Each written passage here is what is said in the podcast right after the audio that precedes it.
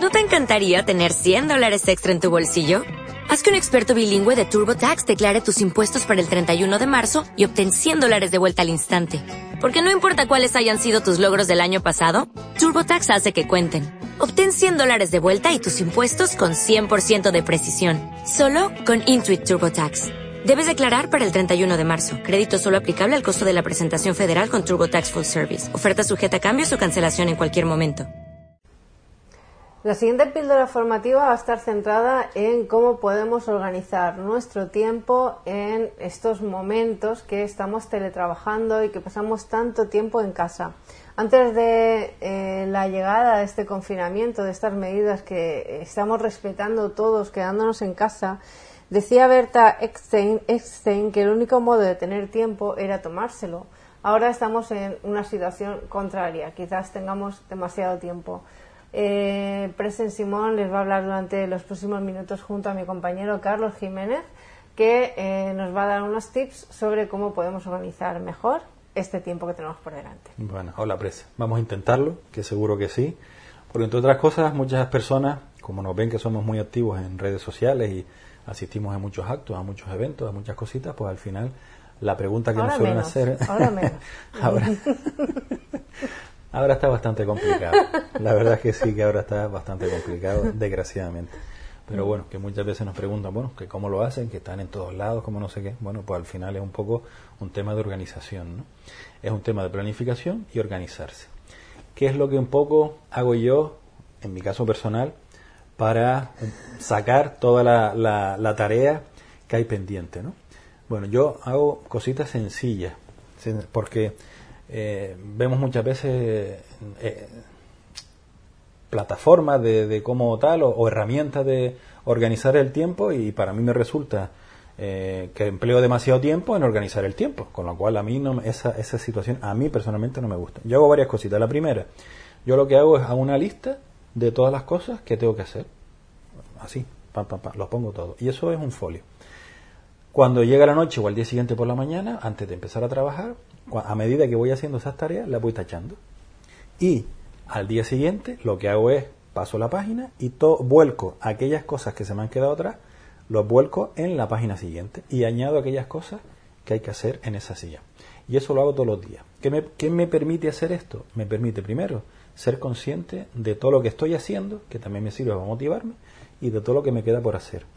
Y Segundo, cuando trasladamos esa información de una página a otra, lo que estamos haciendo es eh, seguir que, quede, que siga siendo viva esa tarea que tenemos pendiente para que no se nos quede atrás. La pregunta es, yo tengo 10, 12, 15 tareas, ¿no? alguien se puede preguntar, bueno, ¿por cuál empiezo? Efectivamente. Yo ahí también tengo mi, mis truquillos. Yo suelo empezar por aquellas tareas que, que para que otra persona pueda hacer la suya, necesita la mía. Ese para mí es uno de, mis criterios prioritarios. Si yo, por ejemplo, te tengo que facilitar a ti alguna documentación para que tú a su vez puedas presentar algún presupuesto a algún cliente, yo esas son las tareas que primero haré. Porque mientras yo eh, hago eso, tú estarás con otras cosas y una vez que yo lo termine, ya tú podrás también hacer tus tareas específicas tuyas y yo seguiré con las mías. Luego hay otro tema mm, a la hora de, los criterios. ¿En qué tema estamos trabajando en ese momento? Nosotros trabajamos en varios proyectos de forma paralela y lo que hacemos es, bueno, en qué fase estamos en cada proyecto, porque eso me va a indicar a mí la prioridad que tiene dentro de los 5, 6, 7 proyectos, como no todos están en la misma fase, pues me va a permitir a mí también el cambiar o el decidir sobre qué proyecto invierto tiempo. También es importante eh, el tema de lo que nos gusta, lo que no nos gusta. Yo intercalo aquellas tareas que no me gustan con las que me gustan. Porque si empiezo primero con todas las que me gustan, luego se me hacen muy pesados las que no me gustan.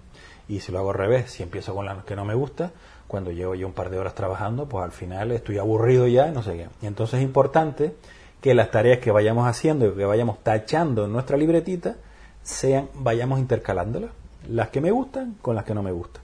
Porque tenemos que ser conscientes de que todos los trabajos tienen tareas que gustan y tareas que no gustan. En definitiva, una lista que vas actualizando, vas tachando, vas pasando de un día para otro aquellas tareas que queden pendientes y a la hora de decidir por cuál empiezo, pues las que ayuden a terceros a avanzar su trabajo, las que me permitan a mí avanzar el mío, sobre todo vistas a la atención a nuestros clientes, en qué fase estamos los proyectos con cada cliente. Evidentemente la inmediatez también es un, valor que hay que tener un criterio que tener en cuenta. Y luego, pues, intercalando aquellos que me gustan con los que no me gustan.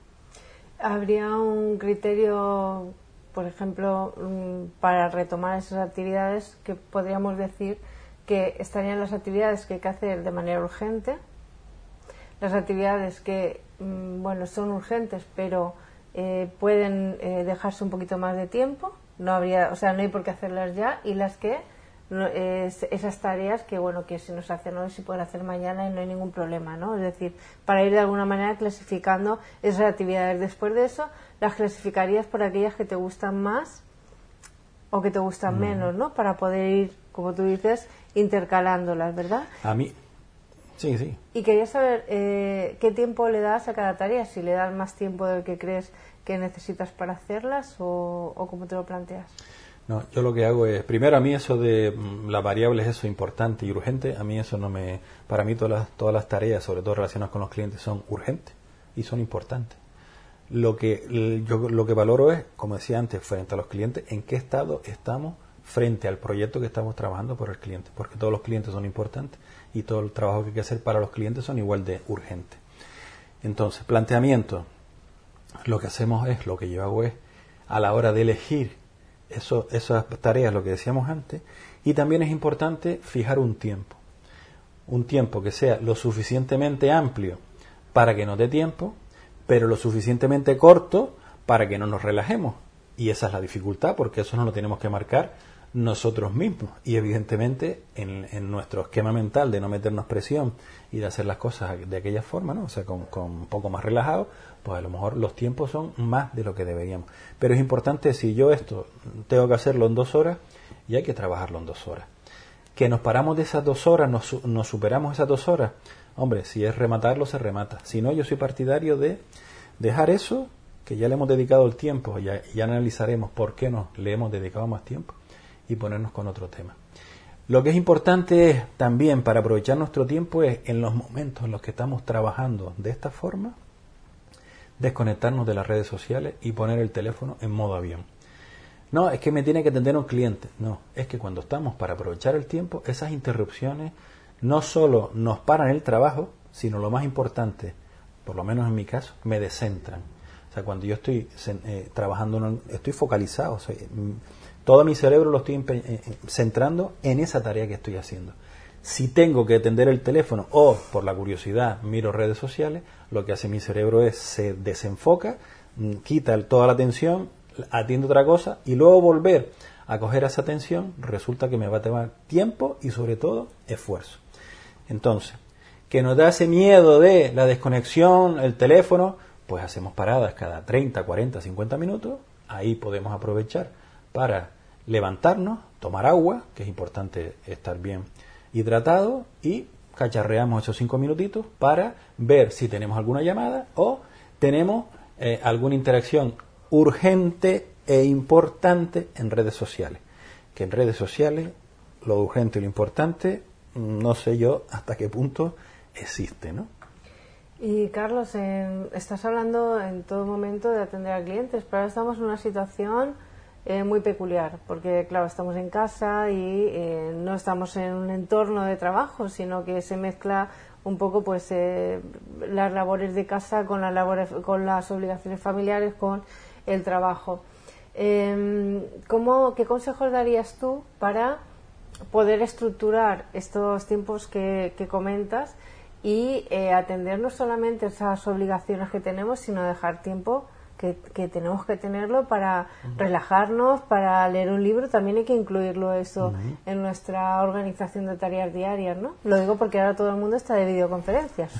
Quiero decir que ahora eso, ahora está, hemos pasado de los eventos, eventos en presenciales, ahora está, eh, pones el ordenador por las mañanas y hay 200 webinars y estas historias, ¿no? Que viene muy bien porque tal. Bien.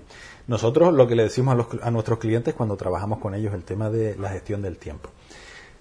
Cuando estamos en esta situación de confinamiento, ¿qué tenemos que atender? Tenemos que atendernos a nosotros, por un lado, nosotros como personas. Luego tenemos que dedicarnos un tiempo a nosotros. Tenemos que dedicarnos un tiempo a nuestra familia. Luego tenemos que agendar ese tiempo a la familia. Tenemos que agendar un tiempo también porque siempre habrá que hacer cositas de la casa, ya sean de limpieza, de comida o de incluso pequeñas reparaciones, que aquello de que el chorrillo me gotea hace un no sé cuánto tiempo y no lo, y no lo, dicho así suena extraño, la verdad. Pero bueno. Dicho así, decimos entonces el chorro, están, del chorro están cayendo gotas y entonces pues lo que hacemos es eh, nos ponemos a arreglar eso que lleva semanas o meses sin hacer. Y luego, evidentemente, en esta situación también tenemos que agendarnos ese tiempo de formación, perfeccionamiento, webinar, etcétera, etcétera. Sin olvidarnos también que es fundamental seguir manteniendo ese contacto con nuestros compañeros de trabajo, nuestros vecinos, nuestros clientes, nuestros proveedores, pues un WhatsApp de vez en cuando, una llamadita, un algo para que ese contacto, ese cariño humano desde la distancia no se pierda. Entonces, nosotros, ¿yo qué es lo que hago? Pues como siempre, un papelito, las tareas y la divido por estos bloques. Entonces, según el bloque en el que te hay que dedicar, le asigno un tiempo y sobre ese tiempo marco las tareas y con el mismo esquema. Lo que se me queda atrás lo paso al día siguiente, etcétera, etcétera.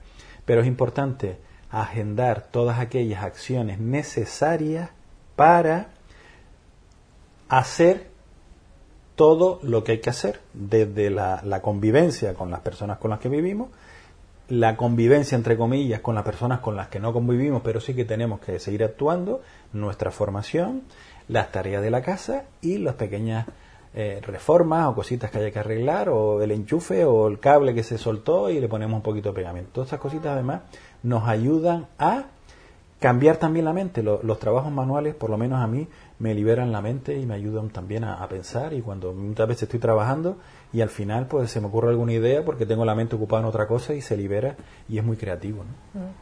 Yo creo que es importante también en estos momentos eh, no cometer los errores con la gestión del tiempo que, que cometemos cuando no estamos confinados, ¿no? Entonces, sobrecargarnos de, proyectos sin fijarnos unas metas, unos objetivos claros, enamorarse, estar enamorados de estar ocupados, porque parece ser que eh, el no tener tiempo para nada es lo que muchas veces nos llena. Ahora más que nunca podemos organizar bien nuestro tiempo, como tú comentas, y tener tiempo para todo. Es decir, no, no vayamos a cometer los mismos errores que cometemos cuando, cuando no estamos en esta situación. El priorizar las tareas, como dices, también es súper importante para poder tener un orden y un concierto. Claro, lo que dices tú, insistir en dedicarnos tiempo a nosotros mismos, no ponernos 50 tareas porque al final los objetivos no, no están asociados a los recursos que tenemos y eso lo que va a hacer es entrar en frustración y también tenemos que tener tiempo y más en esta situación, como digo yo, para aburrirse, o sea, para no hacer nada, para estar echado en el sillón pensando en las musarañas, que eso también es bueno para la mente y para el cuerpo. Entonces, hay tiempo, organicémoslo y aprovechémoslo. No sobrecarguemos de esfuerzo y de trabajo y no pensemos solo en el trabajo, que hay otras tareas y hay otras cositas que tenemos que hacer de nuestra vida social que con los condicionantes que tenemos, pero no debemos olvidar tampoco que la vida social, aunque sea online, también es importante y nuestra familia, nuestra pareja y que la actividad en casa no se convierta en un, en un martirio, ¿no? Por eso hay que dedicarle unos tiempos adecuados. Y una cosa que se me olvidó, mm, empecemos y terminemos. Damos un tiempo, pero empecemos y terminemos. Porque si a mitad de camino, mira que no sé qué, alguien nos interrumpe y nos dice, pasamos de tarea, volvemos a pasar de tarea, al final la hoja va a estar de un día para otro exactamente igual, porque no lo hemos terminado y eso nos va a generar mucha frustración porque no hemos parado en todo el día, pero al final no se ven los resultados. Empecemos y terminemos dentro de los tiempos que nos hemos establecido para terminar y adecuar cada tarea. Entonces es importante, como dices, em, es importante disfrutar de este tiempo de ocio, pero tampoco tenemos que rendirnos a las distracciones ni procrastinar, ni procrastinar.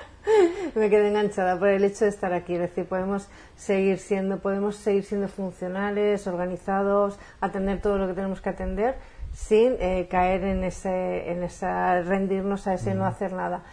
Importantísimo hacer la lista que dices y por dar unos tips así seguiditos uno tras otro con qué se tienen que quedar las personas que nos escuchan para decir esto es lo que tengo que hacer para organizar mi tiempo y que quede y, caminar y funcionar bien. Bien, lista. Tenemos que hacer una lista. Dos, ¿qué incluimos en la lista? Aquellas tareas, grupos de tareas que tenemos que hacer nosotros, nuestra familia con quien convivimos, las tareas de la casa, las pequeñas arreglos, eh, la formación y el, tema social. Son cinco o seis grupos de tareas y en cada ese grupo de tareas ponemos cositas. En el listado este, con los grupos de tareas, vamos tachando aquellas tareas que vayamos terminando. Y pasamos en, un, en, un, en una libreta las tareas que nos han quedado pendientes para el día siguiente y hacemos la misma. No se trata de apuntar en la libreta 200 tareas porque eso no sirve para nada. Eso lo único que hace es frustrarnos porque vemos que tenemos que hacer un montón de cosas y no vamos a tener tiempo. Pongamos en la libreta 5, 6, 7 tareas de cada grupo y lo que quede pendiente ya lo pasaremos y a medida que vayamos haciendo tareas podemos ir añadiendo, pero tengamos un número de tareas asumible para no entrar en frustración. Asignemos un tiempo a cada grupo de tareas y a cada tarea en concreta e intentemos resolver eso en esos tiempos. En el caso de que no terminemos en esos tiempos, y si ya tenemos para otro grupo, empezar con el otro grupo. No permitir interrupciones y disfrutar, disfrutar. Tampoco pasa nada porque un día nos levantemos un poco más tarde, pero lo que sí está claro es que si queremos aprovechar el tiempo, tenemos que ser disciplinados con flexibilidad, repito, para no entrar en frustración, disciplinados con flexibilidad y tener claro qué es lo que queremos hacer cada día. Con esto avanzaremos. Pues esperamos que estos tips de organización del tiempo les ayuden tanto como nos ayudan a nosotros para poder cumplir con nuestras obligaciones y poder tener nuestro tiempo para nosotros. Y, nada, que les sean provechosos. Nos encontramos en la próxima píldora formativa.